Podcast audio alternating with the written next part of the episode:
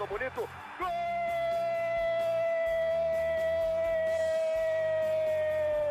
Uma grande jogada de Renato pela direita. Partiu Luan, dominou o lance, é bom, o lance é bom, o lance é bom, o lance é bom. Olha o gol, olha o gol, olha o gol. Golaço do Grêmio. Para Everton, chegou, fez a finta, outra boa jogada, cruzamento. Olha a chance, olha o gol, olha o gol, olha o gol, olha o gol, olha o gol. Gol do Grêmio!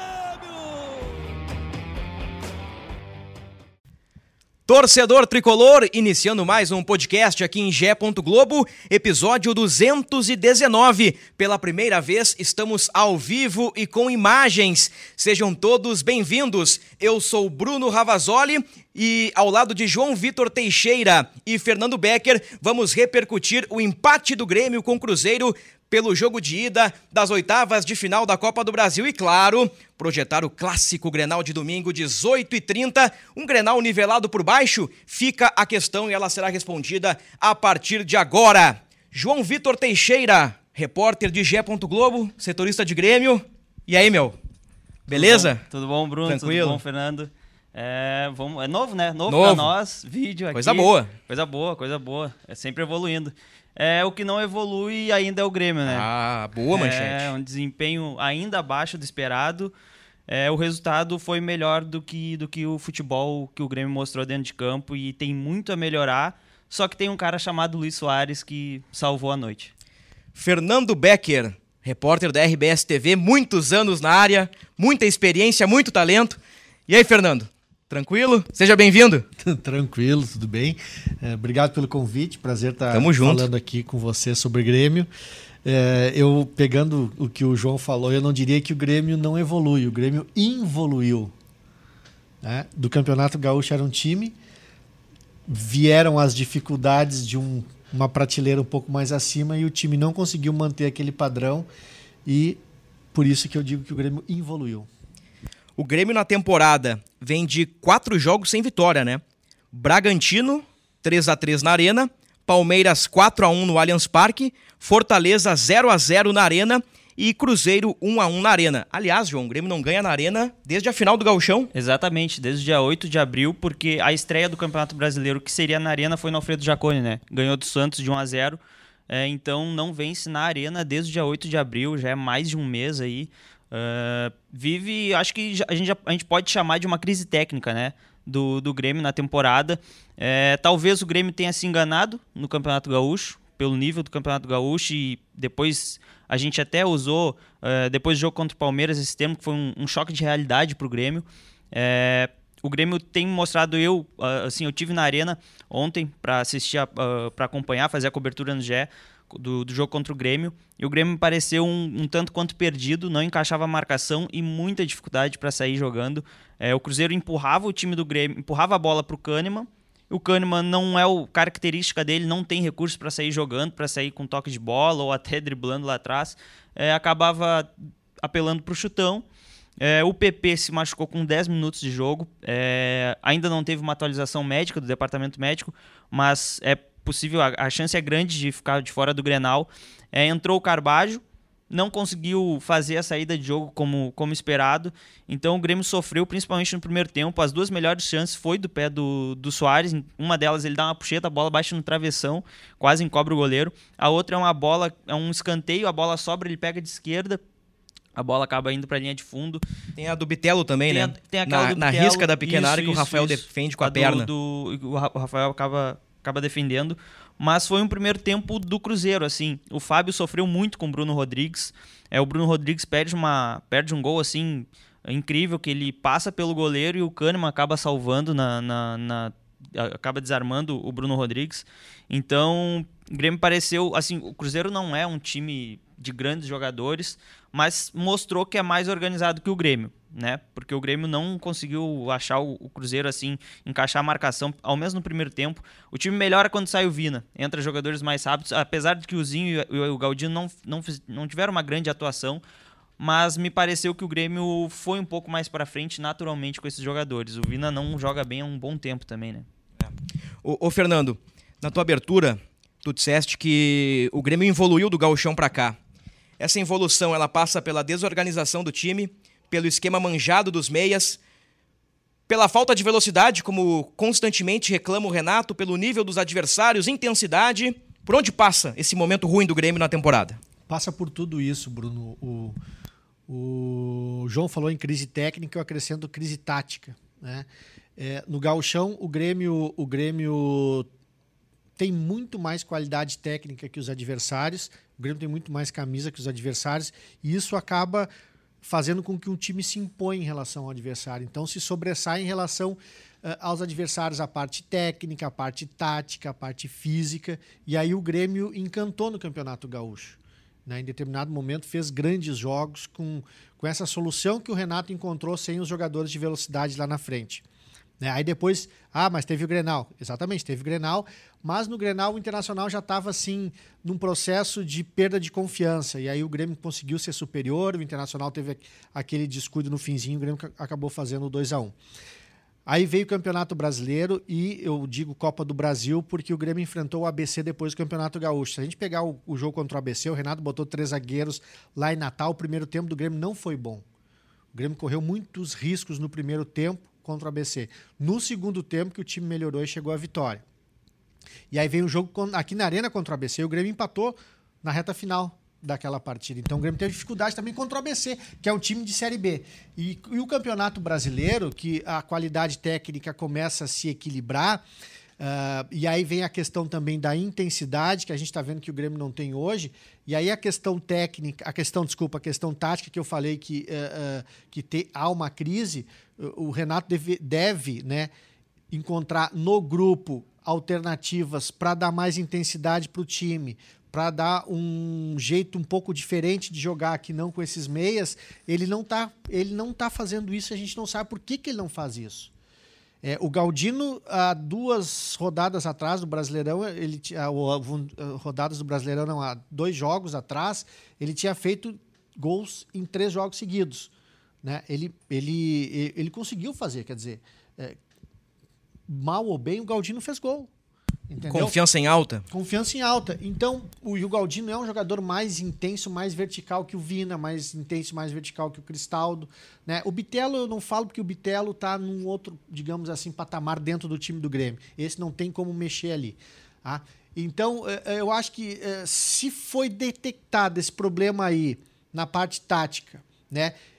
Fim de semana contra Fortaleza, no, eu, no intervalo do jogo eu cheguei a dizer, esse, esse jogo do Grêmio tá muito lenga-lenga. É muito Armandinho no meio campo, querendo armar, querendo tocar, tocar, tocar. Às vezes tu tem que tocar e tu tem que avançar, tem que tocar e tem que avançar, tem que, tu tem que cutucar, tu tem que pressionar, tu tem que Uh, uh, como é que a gente diz assim, no, no boxe, tu, tu, às vezes tu causa dano no, no, no adversário, tu causa, tu, tu, entra um soco, não entra muito forte, mas tu causa um dano ali no, no adversário. Machuca o adversário. Machuca, então tu tem que às vezes machucar, né, vai, vai, vai dar uma estocada, dar uma machucada, e às vezes o Grêmio não consegue fazer isso, ficar armando, armando, armando, armando. Então eu, tem que ter aquele jogador mais agudo, aquele jogador mais objetivo. Eu acho que foi o Bruno Alves que utilizou exatamente essa expressão depois do jogo, o Cruzeiro nos machucou nos contra-ataques. E eu fiquei assustado, João e, e, e Fernando, uh, torcedores do Grêmio e também torcedores de outros clubes que estão nos acompanhando ao vivo aqui no podcast do Grêmio, com os espaços generosos que o meio-campo do Grêmio forneceu ao Cruzeiro. O Bruno Rodrigues domina, faz um golaço e o Olisson.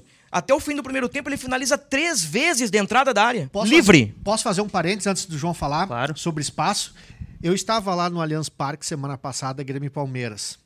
E eu vou, eu vou confessar uma coisa aqui para vocês, tá? Eu fiz uma apostinha naquele jogo. E naquela minha aposta ali, eu botei que o Tomás Luciano ia receber um cartão amarelo. Por quê? Porque eu analisei o time do Palmeiras, tá? Eu só fiz a aposta depois que saíram as escalações. E eu tinha uma dúvida se o Tomás Luciano ia jogar ou não. Não sei por quê. Aí quando eu vi que ele estava confirmado, eu botei que o Tomás Luciano ia receber um cartão amarelo. Por quê? Porque o Dudu ia jogar em cima dele. E quando tu pega um jogador veloz, inevitavelmente tu faz uma falta. Ou inevitavelmente tu vai marcar o joga esse jogador em cima para não deixar ele receber a bola e virar e partir para cima de ti. Sabe o que aconteceu? Tomás Luciano não tomou nenhum amarelo. Sabe por quê? Ele não achou o Dudu em campo. Sabe por quê? Porque o Grêmio estava espaçado. Que o Grêmio deu espaço para o Palmeiras jogar. E aí, eu vou além. Esse aqui é para torcida do Palmeiras. Aquele jogo com o Grêmio pode enganar um pouco o Palmeiras. O Palmeiras foi fantástico, mas porque o Grêmio deu muito espaço. Agora o João pode falar sobre o espaço de ontem. Foi exatamente o que aconteceu, não era o Tomás Luciano, mas era o Fábio. Aconteceu exatamente isso com o Fábio. O Fábio sofreu para marcar o Bruno Rodrigues. E o Reinaldo também sofreu para marcar o Wesley no outro lado.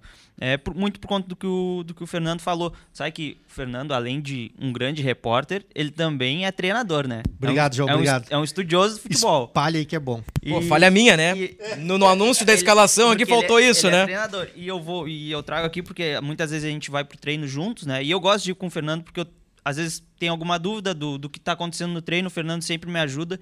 E ele alertou há muito tempo já, num treino que a gente foi junto, o Fernando olhou assim e falou: "Cara, o time do Grêmio não, não tem jogador intenso".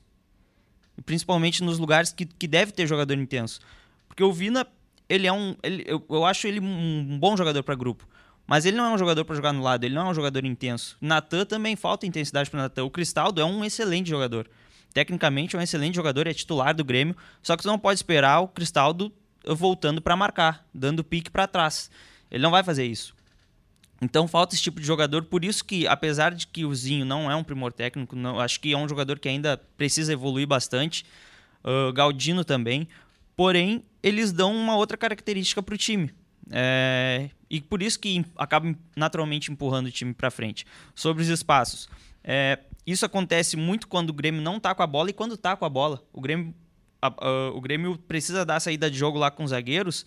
Carbajo, no segundo tempo, no segundo tempo veio buscar uma bola entre os dois zagueiros, olhou a primeira opção que ele tinha era o jogador que estava na direita, se não me engano, o Galdino. Ele tocou pro Galdino, o Marlon, o lateral esquerdo do Cruzeiro, se antecipou e armou uma jogada pro, pro Cruzeiro. O Grêmio sequer tinha passado do meio-campo e estava armando, estava entregando a bola pro, pro adversário e armando uma, uma chance de gol pro adversário. Então, é, falta, falta o, o Grêmio no, no, no Campeonato Gaúcho, com esse esquema do Renato, Uh, a, gente, a gente falou muito sobre isso. Do meio para frente, todos os jogadores se movimentavam, ocupavam uma posição, uh, mas não ficavam na mesma posição. O Bitel trocava com, com o Vina a todo momento, Vina trocava com o Cristaldo, os dois volantes. É, agora não, eu não estou conseguindo ver mais essa, essa mesma movimentação. Claro que os advers a, a qualidade dos adversários aumentaram, né? É, só que aí a gente vai, vai para as explicações do treinador o Renato. O Renato ele tem batido muito nessa tecla de faltar de que falta jogadores de velocidade pelos lados. E ontem na entrevista coletiva mais uma vez ele falou que de, eh, quando abrir a janela de transferências eh, as coisas vão mudar. Só que até lá é, é, abre dia 13 de julho a janela de transferências. O Grêmio dia 31 tem o jogo da volta da Copa do Brasil. Pode ser que esteja fora até lá. Entrando na tua vírgula, eu fiquei assustado quando eu vi isso do Renato. Ah, o Grêmio Claro, vai melhorar, o Grêmio claro. vai evoluir com a abertura da janela, com jogadores de velocidade. Eu fiquei pensando, gente, a janela abre 13 de julho. O Grêmio até lá tem mais. Eu não tenho aqui, mas mais 8, 9, 10 rodadas de campeonato brasileiro e um mata ou morre na Copa do Brasil. Não pode esperar pela janela. Se eu não me engano, quando abre a janela vai estar na 13 terceira rodada. Décima terceira ou se eu não me décima quarta. engano. Se eu não me engano é isso. É, por aí. Ah, e outra coisa, ele depois do jogo contra o Fortaleza, ele falou sobre a saída de jogo, falou que os adversários ah, pegaram a saída de jogo do, do Grêmio e empurram o, o- a bola pro Kahneman. Isso. Ah, e ele falou que ele não vai pedir pro Kahneman driblar, porque, e eu acho certo, não tem que pedir pro Kahneman, pro Kahneman driblar, porque ele não, não, não, não é um jogador que tem característica para isso. Ah, só que o Renato precisa encontrar uma solução em cima disso. E pelo que, pelo, pela resposta do Renato, eh, me pareceu que não, não tem o que fazer, sabe? Os, os times vão empurrar ah, a bola pro Kahneman e aí ele diz que tem o PP para ajudar a sair do jogo, só que o PP se machucou de novo. É, e ontem O que, que o- tem que o fazer? Pepa- Ne- Nesse Não, caso, Fernando, tu que é um treinador, o que, que tem que fazer? Não, tem que. eh, eu acho que eu estava nessa coletiva aí que o Renato disse que o adversário ele, ele obriga o Grêmio a uma situação né, específica, que no caso é a saída de bola com o Kahneman. Tu tem que criar eh, movimentos táticos, né? Para que o Kahneman faça essa bola chegar a um jogador de melhor qualidade para sair com passe lá de trás. Isso aí é treinamento, isso aí é posicionamento do time em campo. Isso aí, de repente, é tu treinar um time mais posicional, entendeu? É, cada um na sua região, cada um na sua, na, na sua posição e numa região do campo, a bola tem que chegar lá. Né? E aí fazer com que o adversário ah, não obrigue a, a bola sair sempre com um determinado jogador. Mas ontem o Pepa também, depois do jogo, disse, né? A gente viu que o Grêmio é um time muito bom na faixa central, ali com os jogadores de meio e coisa e tal. Então o que a gente fez? A gente cuidou, a gente povoou ali e fez com que o time jogasse mais pelos lados, onde tem mais dificuldade, entre aspas, onde tem menos velocidade, né? Onde agride menos. Então, é tudo isso. Eu, eu tipo assim, é, o Zinho é um jogador de velocidade e de lado. O Galdino é um jogador de velocidade com mais intensidade e também joga do lado eu não vejo problema nenhum de apostar nesse, num desses jogadores. E até esses dias eu estava no treino com o João, a gente fez dois, duas semanas juntos, a gente foi na segunda-feira, que é aquele treino assim, segunda-feira os titulares não treinam, para quem está nos acompanhando para saber. Segunda-feira os titulares não treinam, ficam só no vestiário fazendo massagem, academia, é um trabalhinho leve por causa do jogo do fim de semana. E aí quem né? é, regenera, o, famoso regenerativo. Quem treina são os reservas. E os reservas fazem um coletivo contra a gurizada base lá do, hoje não tem mais o time de transição, né? E nessas duas segundas-feiras comentei com o João que eu vi um jogador muito interessante, o Natan, um garotinho. Uh... Não o Natan ex-Fluminense e ex-Galo, né? Não, é, não é. Um guri da base, né? Guri da base, é, é, um, é um, extremo. É um moreninho. É, cara, veloz, habilidoso, brigador, de intensidade, um cara que um cara assim, ele está sempre pressionando, pegando é, é, e incomodando a defesa. Sabe? Eu vi naquele guri ali uma alternativa de repente para esse momento. Só que daí também é complicado. Às vezes entendo o Renato, é complicado lançar um garoto no momento desse de instabilidade do time. Tu pode queimar o jogador. Um carioca pode queimar. que o, o Grêmio buscou ele ainda muito muito cedo. Ele ainda é muito novo. É, Tem o que, João? 17, 18? 17 anos. Mas ele ainda. Uh, ele, esses dias ele saiu numa, numa matéria de outra revista, que é um dos, uma das joias uh, brasileiras, assim, né? É, realmente é um, é um, jogador que demonstra muito futuro. Ele tem jogado no, nas competições sub-20 e muita, muitos jogos têm sido até, até titular. É, é uma das opções, só que, claro, tem isso que o, que o Fernando falou, assim, é, é muito jovem, tu não pode colocar o garoto numa, numa fogueira, né? É, mas é uma das opções aí que, que daqui a pouco na, o Renato pode recorrer. A gente sabe que nas outras passagens ele já, já lançou garotos assim, nesses contextos. Pode, pode dar certo. Deixa eu aproveitar o momento que nós estamos aqui uh, neste podcast ao vivo, né? Pela primeira vez ao vivo e com imagens, para pedir a participação do torcedor do Grêmio, né? Também do torcedor colorado que queira cornetear o rival, do torcedor do Palmeiras, enfim, estamos ao vivo para o Brasil e para o mundo, então eu peço a sua participação, seu comentário, sua crítica, seu elogio. E, e temos aqui a participação do Luiz Carlos. Ele coloca o seguinte, ó. O Grêmio não entende duas coisas. Primeiro, não entende que nós temos um dos melhores artilheiros do mundo, Soares, mas que tem que ser servido, senão vai virar outro Diego Souza, que só vai servir para fazer parede. Segundo, ninguém marca no meio de campo e os atacantes adversários chegam com muita liberdade para cima da defesa. E enlouquece o Kahneman. A cada jogo que termina, fica com a sua saúde mental abalada. Obrigado, Luiz Carlos. Valeu pela participação. E é, e é mais ou menos um resumo do que nós conversamos até agora, né? O, o Cruzeiro ontem, o, eu citei o Olisson, finalizou três vezes da entrada da área. O Bruno Rodrigues guardou na caçapa do Gabriel Grando. O Grêmio deu muito espaço. No segundo tempo deu uma melhorada, né? Mas o Grêmio criou menos. E assim, o João elencou as chances de gol. Tem o lance do Soares, que é uma puxeta bem a lá Soares, né? Isso. O cara de costas pro gol, puxa e a bola vai no travessão. Tem a chance do Bitelo e tem a bola que o Soares chuta no segundo pau, que passa rente à trave. No segundo tempo, o Grêmio tem o gol. Tem uma com o Bruno Alves que está impedido. Se eu não me engano, Bruno, o gol do Soares é o primeiro chute a gol no segundo tempo do Grêmio. Aos 33, Aos né? 33 minutos. Então, então, assim, ó, o Grêmio teve chances. O Grêmio criou algumas situações, mas a impressão que fica do jogo, Checha, uh, Fernando Becker, uh, JVT, é que o Cruzeiro dominou e o Cruzeiro merecia sorte melhor no jogo. E aqui eu trago um exemplo da coletiva do Pepa, do Voivoda e do Pikachu. O Pikachu na saída de campo lamentou empatar com o Grêmio por 0 a 0. O Voivoda empatou lamentar com o Grêmio por 0 a 0 e o Pepa lamentou empatar com o Grêmio na arena. Mostra que o Grêmio saiu no lucro ao empatar com o Cruzeiro e, por não ter gol qualificado, chega vivo lá eu, em Belo Horizonte. Eu lembro, depois do jogo contra o Fortaleza, eu acho que eu estava escutando na Rádio Gaúcha, um colega nosso disse que em determinado momento da partida, o Voivoda disse assim, gente, vamos lá, dá para ganhar esse jogo aqui.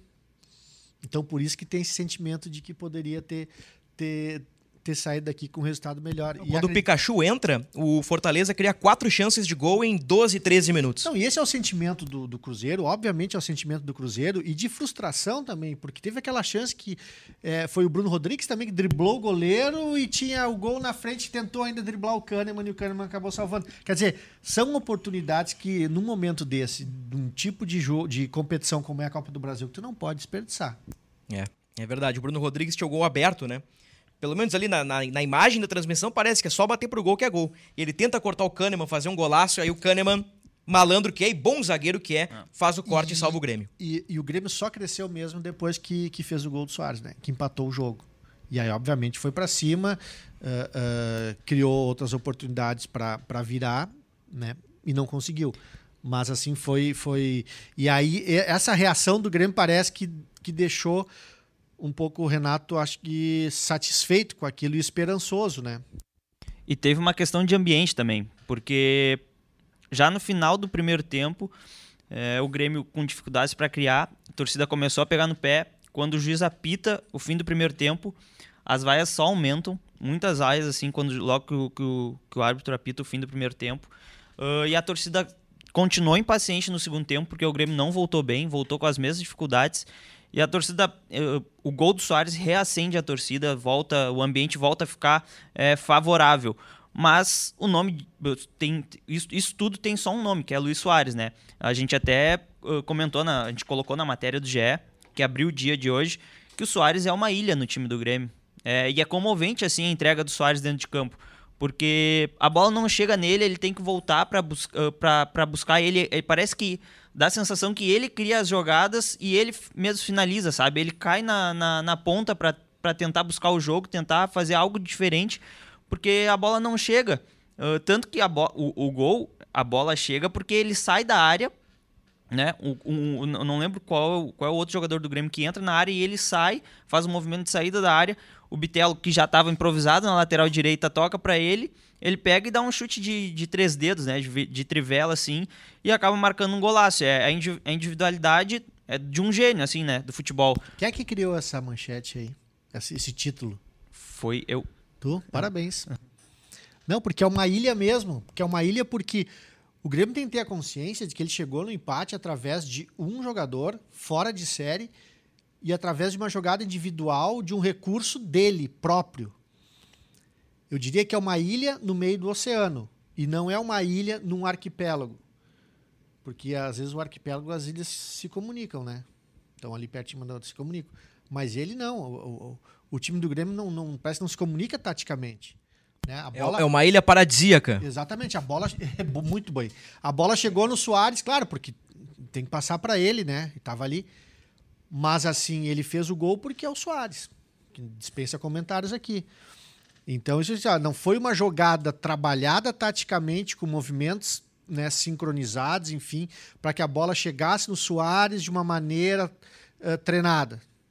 Não, não foi isso. né? E o gol saiu porque é o Soares. Aproveitando o gancho do Soares e já entrando na pauta Grenal, tendo em vista o momento do Inter, que é de crise, e a palavra crise foi admitida pelo presidente colorado Alessandro Barcelos, e o ambiente do Grêmio não é de crise, mas é de instabilidade, né? Digamos que é uma turbulência. O Grêmio não tá jogando bem, não ganha quatro jogos, não ganha na arena ah, desde a final do Campeonato Gaúcho. Eu acho que vocês vão concordar comigo que hoje Luiz Soares é a única notícia boa do futebol gaúcho. Tendo em vista que na Série B o Juventude tá mal, na Série C. Até o Ipiranga tá bem na Série C, né? Mas o, o- na Série D os gaúchos têm perdido jogos, assim. Então, no geral, assim, o que salva o futebol gaúcho é Luiz Soares. É a segunda notícia boa. Qual é a primeira? Esse videocast ao vivo. Ah, com certeza. Muito bom, Checha. Muito bom. Fernando Becker. É, eu, eu sou. É, faz parte, né? Faz parte. O, ao- o, ao- o ao vivo é isso, né, cara? O ao vivo é isso, né, cara? É, vamos- coisa mais importante. Vamos pro Soares, a segunda coisa mais importante. Eu, eu acho que é, né? O, o- o brilho do Grenal. O brilho do Grenal é Luiz Soares. Porque, assim, na, na projeção de jogo, são dois times num mau momento.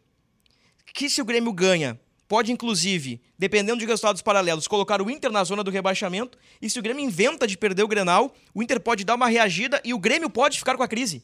O Grêmio pode herdar a crise. E se o Inter vencer, o Inter passa o Grêmio. Passa o tabela. Grêmio na tabela. E quem flerta com a zona pode ser o Grêmio. O Grêmio não entra. O Grêmio não pode entrar por resultados paralelos. Mas o Grêmio pode ficar flertando ali com o Z4. Então, assim, ó, é um Grenal com uma expectativa de nível baixo, mas temos essa ilha aí que é brilhante o nosso clássico. É, exatamente, assim, a, a, expectativa é de um futebol bem ruim, assim, na verdade, assim, né? É pelo que os dois vêm apresentando. Agora, é, e até aqui adiantando, talvez, o, o meu palpite, uh, o Grêmio, na minha opinião, entra favorito primeiro pelo histórico, por jogar dentro de casa um Grenal que na Arena perdeu somente duas vezes, e uma delas não serviu para nada, né? Porque é, já tinha ganhado o primeiro jogo de 3 a 0 na semifinal do, do Campeonato Gaúcho, depois perde de 1 a 0 na Arena. Mas uh, o único motivo que me, que, que me dá assim pro Grêmio talvez ganhar esse jogo é o Soares, né? É o Soares, como tu comentou, né? notícia boa do, do futebol gaúcho. Porque os dois times estão muito mal, hum, parece que não, não, tu não vê assim uma evolução tática. É, tecnicamente também os jogadores estão mal. Então, por isso que eu acredito que talvez o Soares, pro lado do Grêmio, possa, possa salvar esse Grenal, sabe? E aí, bom, tem a motivação também de tu ganhando do Inter em casa, uh, já com uma crise ali, né, no, no, no, no, rival, tu pode até demitir o treinador do, do, do, rival, né? Porque a gente, a gente sabe, tu, tu tava no, no podcast anterior do, do, do co-irmão, é, o Inter talvez esse, seja. O resultado do Grenal vai ser determinante para o futuro do, do Mano no, no Colorado. O que, que tu tá imaginando, Fernando? Em termos de ambiente de jogo para esse Grenal domingo, 18h30 na Arena, sétima rodada do Campeonato Brasileiro? Eu acho o seguinte, é, os dois times entram em baixa taticamente, o Inter um pouco mais tecnicamente abaixo do que o Grêmio, né? O, Inter tem, o Grêmio tem dois expoentes tecnicamente, Soares e Bitelo, né? Uh, o Inter tem. Não dá para dizer que hoje, hoje tenha um, um, um personagem tecnicamente assim bem, porque os jogadores do Inter todos decaíram em função da, da crise, da, da sequência sem vitórias. Mas o Inter tem um Wanderson, que é um jogador agudo, que numa dessas pode fazer uma jogada e dali pode sair alguma coisa boa. É, o, o, Inter tem um centroavante que não está jogando nada, que é o Luiz Adriano, e tem um alemão que é voluntarioso. De repente, pode fazer um enfrentamento com o Kahneman, que gosta de jogar no corpo, assim como o alemão também gosta. Animicamente, os dois estão é, sem confiança. Só que a confiança do Grêmio está um pouquinho maior que a do Inter.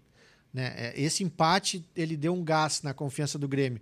A derrota do Inter, ela tirou o gás na confiança.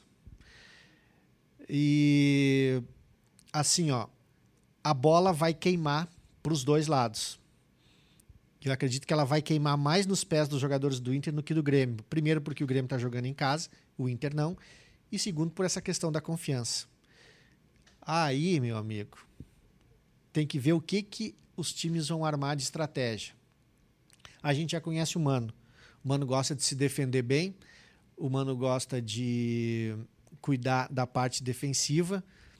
E o Mano tem que cuidar disso porque o time vem sofrendo gols, dois por jogo, nos últimos cinco jogos.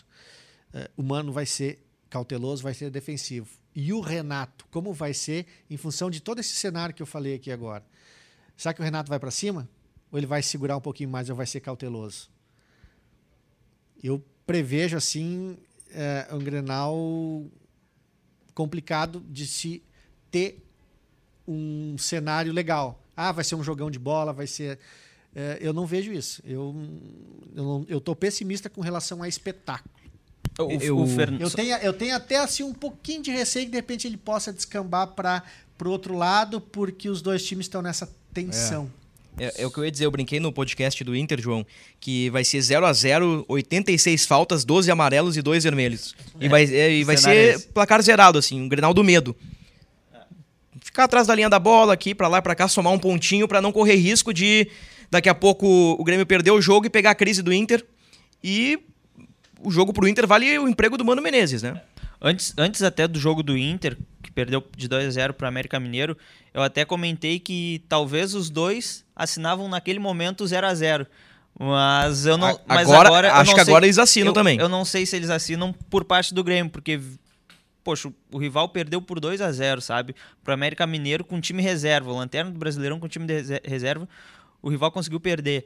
Então é um sentimento que, poxa, dá para ganhar em casa desse time, né? Uh, e só pegando ali uma, uma vírgula ali que, que o Fernando citou, ele chegou a citar o, o Wanderson, que realmente não, não vem jogando bem, uh, mas talvez seja uma maneira Uh, do Inter explorar o Grêmio e aí o Renato tem um cuidado para cobrir os laterais. O Fábio ele não está 100% fisicamente. Ele saiu do jogo contra o Cruzeiro com um tornozelo inchado, que ele estava voltando de lesão. Uh, então uh, a, a, a condição física dele é uma dúvida para domingo. E não sendo o Fábio, aí vai o, o garoto Thomas Luciano, né? Então é, o Grêmio vai tentar aí recuperar, inclusive o Bitelo, que teve que jogar os 90 minutos e vem sentindo dor no, no, no músculo adutor da coxa. É, o PP, como a gente já citou, é possivelmente uma baixa, porque saiu com 10 minutos de jogo e com a... Até não, não sei te afirmar se ele estava chorando, é, tava mas chorando. ele estava com a camisa assim, é. no, a, a, tapando o rosto. A né? transmissão mostrou o PP chorando. Pois é, então. É, tá, eu acho que ele tá fora do Grêmio. É, eu, tam, eu tá também. Fora. E aí, aí, jogaria Carbajo, né? É, Vila Sante e Carbajo, daí a dupla de volantes, Bom, né? Do, do, dos males, o menor, né? Não joga o PP, mas tem o Carbajo ali, né? É, mas o, esse time do Grêmio sente bastante falta sente, do PP. Sente. sente bastante falta é, do PP. O PP é o cara que o, o Kahneman fica, digamos, afogado ali na saída de bola porque não tem um PP que cola nele. O Carbajo é bom jogador, mas não tem essa característica, digamos, a la Maicon, né? Que, que foi a comparação que o Renato fez, assim, uh, na chegada do PP. Outra coisa que move esse Grenal, além da, do ambiente de instabilidade das duas equipes, uh, a parte tática, a parte técnica, é a questão da intensidade, né? Dois times que parecem menos intensos em relação aos adversários. O Renato, depois do jogo contra o Cruzeiro, o empate ontem por 1 a 1 eu não sei se ele elogiou a, intensidade do Grêmio para amenizar as críticas em relação a isso ou se ele realmente gostou da intensidade do Grêmio. No jogo, nos 90 minutos, me parece que o Cruzeiro competiu mais. O Cruzeiro parecia mais vivo em campo, fisicamente falando, né? Fisicamente, menos cansado até que o Grêmio, é. parece. Me parece assim, ó, numa comparação bem simples e direta. O Grêmio é um time mais técnico, tem jogadores tecnicamente melhores, mas o Cruzeiro, uh, digamos que nos 90 minutos foi melhor por parte física e tática. Eu acho que passa Essa é por é aí o domínio do Cruzeiro. Essa já é uma característica do Cruzeiro. E olha só que interessante, o, o time do Cruzeiro, o grupo do Cruzeiro, ele foi montado em cima disso, né? Aí que está a diferença que a gente vê, por exemplo, hoje. Vamos pegar, a gente está falando do Grêmio, e vamos pegar o Cruzeiro, então. É, o Ronaldo Nazário deu uma entrevista no Boleiragem para o Roger e para o Caio, tava o Pedrinho o Ricardinho no programa, e eu achei muito interessante o que o Ronaldo falou. Ele e o Paulo André, que é um dos diretores lá do Cruzeiro, eles se reuniram né, com mais outros integrantes da comissão e definiram um tipo do time jogar. A gente quer que o time jogue assim. Assim como era que o Ronaldo falou, um time com intensidade, um time capaz de ganhar duelos, um time com objetividade, joga, jogando sempre para frente, um time com marcação forte, marcação alta. Aí eu lembrei do Cruzeiro do ano passado contra o Grêmio lá no Independência, me lembrou aquele Cruzeiro e me lembrou o Cruzeiro de hoje. Então, e eles foram, isso era o Ronaldo dizendo isso para falar por que, que eles foram atrás do Pepa, porque eles queriam um treinador que mantivesse um jeito de jogar e estão conseguindo. Então eles, eles, eles, eles têm uma maneira de jogar e eles vão atrás de jogadores com aquela maneira e de treinadores que façam o time jogar daquele jeito. E o Grêmio, o Renato gosta de extrema e o grupo não foi formado com extrema. Ah, tem um Ferreirinha que se machucou, é um, é um, é um azar do Grêmio, mas não tem. E, e, e realmente, o Cruzeiro, você falou, foi melhor nisso, foi melhor naquilo, porque é o jeito do Cruzeiro jogar. Né? E, e, sobre intensidade, eu acho que o Grenal vai ser intenso, cara. Acho que, acho que não dá para tu uh, jogar um Grenal 50 por hora. Os dois times vão estar 100 por hora, isso eu tenho certeza. Só que daí entra a questão da a parte física, né? É. O Bitelo, o Renato já disse que está sentindo. Deve ser dor pulviana. Eu, eu, me, re, eu me refiro até, dizer... Fernando, em relação à comparação com outros. Me parece que contra o Bragantino, o Grêmio sim, foi menos intenso. Foi menos intenso em relação ao rival. Também. Cansou no segundo tempo, o Kahneman admitiu sim. isso na entrevista pós-jogo. E contra o Cruzeiro lá e aqui, né? Lá pelo sim, Brasileiro, também. aqui pela Copa do Brasil. E o Inter demitiu um preparador físico recentemente. É, contra o, Flumi... Eh, contra o Palmeiras o Grêmio também foi menos intenso. E o Inter é... demitiu, deve ter, devem ter sido feitas as análises internas lá e viu que, que realmente o time precisava, precisa, na realidade, melhorar a parte física, né? Por isso que sobrou para o preparador. Tendo em vista o modus operandi de Renato Portaluppi, o homem do portalupismo. O, o time do Grêmio vai com Bitelo, Vina, Cristal e Soares, né? É, não deve ter grandes modificações. Zinho e né? Galdino é, é o plano B pro Não, segundo tempo. Isso, isso, isso. Fica como alternativa pro segundo tempo. Como a gente citou, o PP não deve jogar pelo, pela cena que a gente, que a gente viu no, no jogo contra o Cruzeiro. Aí entra o Carbajo. Aliás, o Carbajo que também não tá 100% fisicamente. É a informação que a gente tem até ah, em, em parceria com, com o Eduardo Moura, nosso colega Eduardo Moura, é que ele ainda sente, ah, sente dores na, regi na região do pubis, que foi o que deixou ele de fora desde a final do gauchão, né? Retornou recentemente. Ah, então ele não tá 100% fisicamente, ele ainda sente dores, mas tá indo do jeito que dá, assim, o Grêmio vai administrando também da, da maneira que dá. É, o Bitelo também tem, tem tido, a comissão técnica tem administrado a situação dele, ele vem treinando com uma carga menor. Ah, o, o, o Renato até citou que praticamente nem treinado, ele, ele nem tem treinado, tem só ido realmente para os jogos, assim. Então também é, um- é uma situação Bitelo de é cuidado. pubis também, né?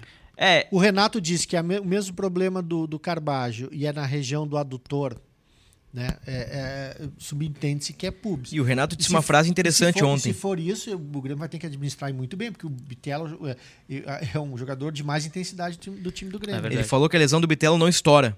Ele falou que não é, não é de estiramento. Foi o que disse o Renato. Talvez mais uma pista aí indicando que, que pode ser, né? uh, uma questão de pubis. O Fábio tá com o tornozelo inchado, né, ainda. Exato, é, ele... ele o Grêmio tá teve- com problemas. Ele, é, ele teve um, um- Ele rompeu um ligamento ali do tornozelo, até chamou atenção é, o fato dele ter retornado tão cedo antes do previsto. ah, só que o Renato também revelou que também não estava 100%, por isso até que ele sai no segundo tempo. E eu estava na, na zona mista ali, na saída dos jogadores. Ele foi, logo que o jogo acaba, ele é um dos primeiros a sair. E ele passa até meio mancando assim, e o tornozelo aparentemente também bem inchado mesmo. Digamos que na parte física, assim, dos caras que voltaram de lesão recentemente, Reinaldo e Vilhaçante são as boas notícias, né? Aparentemente eles estão inteiros e 100%. É, o, o Vilhaçante até foi uma. Foi. Foi. Mas, é, como é que eles falaram? Múltiplas fraturas na face, né? Então, é, do pescoço pra baixo tá, tá tudo bem, assim. E até ele vem jogando de máscara. No segundo tempo, ontem, ele, ele tira a máscara, eu acho que tava incomodando e deve ser chato mesmo jogar de máscara, né? Ah, então, ele, chato. ele tira a máscara ali. É, então, o Vila Sante até é um dos jogadores que, que, assim, nitidamente correu mais que os outros, assim, sabe? Porque ele volta para desarmar, ele tem jogado também de segundo volante, até com o PP e com o Carbajo também. Ah, claro que eles se, se- se alternam muito, mas nessa, nessa ideia do Renato de ou o PP ou o Carbajo fazer a saída de jogo, quem avança mais é o Vila Sante, ele acaba pisando na área. Eu tô gostando do Vila Sante nos últimos jogos. Acho que ele tem se salvado desde que ele voltou. Ele tem se salvado no time eh, do Grêmio. Ontem ele pisou na área, quase fez um gol, né? Naquela reação do Grêmio. Contra o Fortaleza, achei que ele foi bem também. É um bom jogador e de seleção, né? Ele, tava, ele era até antes das lesões, ele era reserva, porque o Renato estava usando Carbajo e PP. Ah, e ele, claro, normalmente entrava ali no segundo tempo, mas era reserva. E agora, quando retornou de, da, dessa, dessa lesão na, na face, ele tem, tem sido titular do time. Vamos pra hora boa? Palpitão. Vamos lá. O meu eu já adiantei ali, né? Já falei, inclusive, no, no podcast do Inter, que também fizemos ao vivo anteriormente, aqui em Gé. Globo. 0 a 0 0x0. Aquele Grenal com 300 cartão amarelo, 200 faltas, medo de ganhar. Cara de Grenal, né? Cara de Grenal. Fernando, as visitas primeiro, né, né João? Claro. Bota um a um aí. Um a um. Mesmo palpite do Luca Pumes. Que é ambos o- marcam, digamos assim. É, ambos marcam. Hoje em dia, ambos É, marcam. hoje em dia é assim que se fala, né? E aí, João, teu palpite? Eu vou de 1x0 gol do Soares. 1x0 gol do Soares. 1 a 0 é, Grêmio, gol do Soares. Eu acho bem plausível. Bem plausível também. Aproveitando que estamos para o Brasil inteiro. Falando de Grêmio, com certeza temos na audiência alguns cartoleiros, né? Teu, teu palpite. Um palpite aí, um palpite não, uma sugestão pra galera, uma dica, melhor dizendo, pra galera. Bom, como eu acho que o Grêmio não vai tomar gol, eu colocaria Gabriel Grando. Gabriel Grando. Aliás, na última rodada, o Grando fez 10 pontos Exatamente. contra o Fortaleza. Tu, tu colocou, né? Eu banquei o Gabriel Grando. Aliás, o Gabriel Grando, né? ah, que volta e meia é criticado, muitos não acham um goleiro confiável, ele tá tá ok, né? É, ele- Até o momento substituindo o Adriel. ele entrou naquela situação que a gente já, já conversou nos outros podcasts do Adriel. ah, e o Renato mesmo citou até antes do jogo, agora contra o Cruzeiro, que é um jogador que aproveitou a oportunidade, tá indo bem na avaliação do Renato e vai seguir no time. Quando ele achar que o Gabriel Grando possa estar de alguma forma comprometendo o time, aí ele pode, pode trocar de novo. E claro, ele mantém aquele revezamento do, do goleiro reserva, né? Uhum. Às vezes é o Breno, às vezes é o Adriel. O Adriel ficou fora contra o Cruzeiro. Fora contra o Cruzeiro. Um palpite aí, uma dica de cartola, Checha, pra galera aí que tá nos Soares- acompanhando. Soares e. eh, Soares, Bruno Alves e Bitelo. Aí, ó. Três dicas do, do Fernando Becker. Minha dica é Vilha Sante. Como eu acho que vai ser um jogo de meio campo, Desarme. e o Inter entrega a bola pro adversário muitas vezes, e o Vilha Sante é um, é um bom ladrão de bolas, né? Tanto que no ano passado, na Série B, ele foi um dos principais no quesito, né? Sim, sim, Ele na Série B foi. liderou as estatísticas de desarme. Como o desarme dá, dá 1 ponto e 1.2, eu acho que no Cartola, o meu, minha, minha dica aí pra vocês é Vilha Sante. Nós temos algum update, alguma atualização de Diogo Barbosa? Então, Bruno, o Diogo Barbosa ele ficou de fora do jogo contra o, For- contra o Fortaleza Isso. e agora contra o Cruzeiro, né? É, o que acontece? Por que, que ele. No, no jogo contra o Fortaleza foi até uma opção técnica e contra o Cruzeiro já foi uma, um consenso da comissão com o jogador. É, ele tem quatro. Ele entrou em campo pelo Campeonato Brasileiro quatro vezes e o limite é seis para tu poder jogar por outro clube, né? É, a tendência, pelo que a gente. Até uma, uma apuração do, também do Eduardo Moura, que o jogador, a tendência é que ele saia na próxima janela de transferências. Então o clube vai ter um cuidado aí para não para não extrapolar esses seis jogos no Campeonato Brasileiro. E aí, como ele já não está assim tanto nos planos, aí acabou também ficando de fora da, da Copa do Brasil. E o contrato dele com o Grêmio vai até o final do ano, então a partir de julho ele pode assinar um pré-contrato. E o que a gente sabe é que já depois dessa notícia dele ter ficado fora da relação desses- nesses últimos dois jogos, já apareceram outros clubes brasileiros, inclusive da Série A, ah, demonstrando interesse no jogador. Então, ah, aparentemente o que tá a, a tendência é que ele realmente na próxima janela de transferências deixa o clube. E aí quem tem sido reserva do Renato é o Cuiabano, o garoto Cuiabano que que enfim já já já vem despertando assim os olhares da comissão já desde o ano passado, ali no time sub-20. Esse ano ele fez alguns jogos no time sub-20, no Campeonato Brasileiro sub-20, eh, e agora no Campeonato Gaúcho também. E agora tem sido reserva aí imediato do, do Reinaldo. Vamos ver se não vai. Possa ser que pinte uma oportunidade pro garoto. Está acontecendo com o Diogo Barbosa o que aconteceu com o Thiago Santos, né? É, é- é o remanescente da, da segunda divisão, da queda. Eh, aí contra o Bragantino a torcida o elegeu também com, como um dos alvos lá da- das vaias e críticas, enfim. E aí contra o Palmeiras já jogou, voltou o Reinaldo. No jogo seguinte aqui ele não ficou no banco. E aí, tipo assim, tá na vitrine ali para negócio. Então tá, senhores. Só Acho antes, que é Bruno, isso. Antes, Bru- só acho que a gente tem que. É nosso dever até trazer isso, né? É, o jogo contra o Cruzeiro acabou tendo uma notícia bem, bem ruim, bem triste. Que um homem foi preso por importunação sexual com uma, uma, uma garota de, de 13 anos que estava na arquibancada. Ele foi identificado pelos seguranças no, no momento que isso aconteceu. Ah, foi acionado também o advogado do, do Grêmio ah, em conjunto lá com, com o segurança da arena e prenderam esse, esse, esse homem e aí agora a questão já foi levada à justiça, vai ser julgado e a gente vai acompanhar também aí o que vai acontecer. Né? Todos os detalhes em g.globo barra RS. Mais alguma coisa, Fernando? Não, isso aí, só agradecer. É um convite Valeu. muito bom. Muito obrigado. Esse bate-papo. João Vitor, tamo junto, meu Muito ídolo. obrigado. Não, estou à disposição para as próximas aí, né? Coisa boa. Então tá. Muito obrigado pela companhia. Ponto final no podcast do Grêmio, episódio 219. Sempre importante salientar que pela primeira vez estivemos ao vivo e com imagens. Voltamos na próxima semana analisando o clássico Grenal, Grêmio e Internacional, domingo, 18h30 na Arena com transmissão do Premier. Até lá!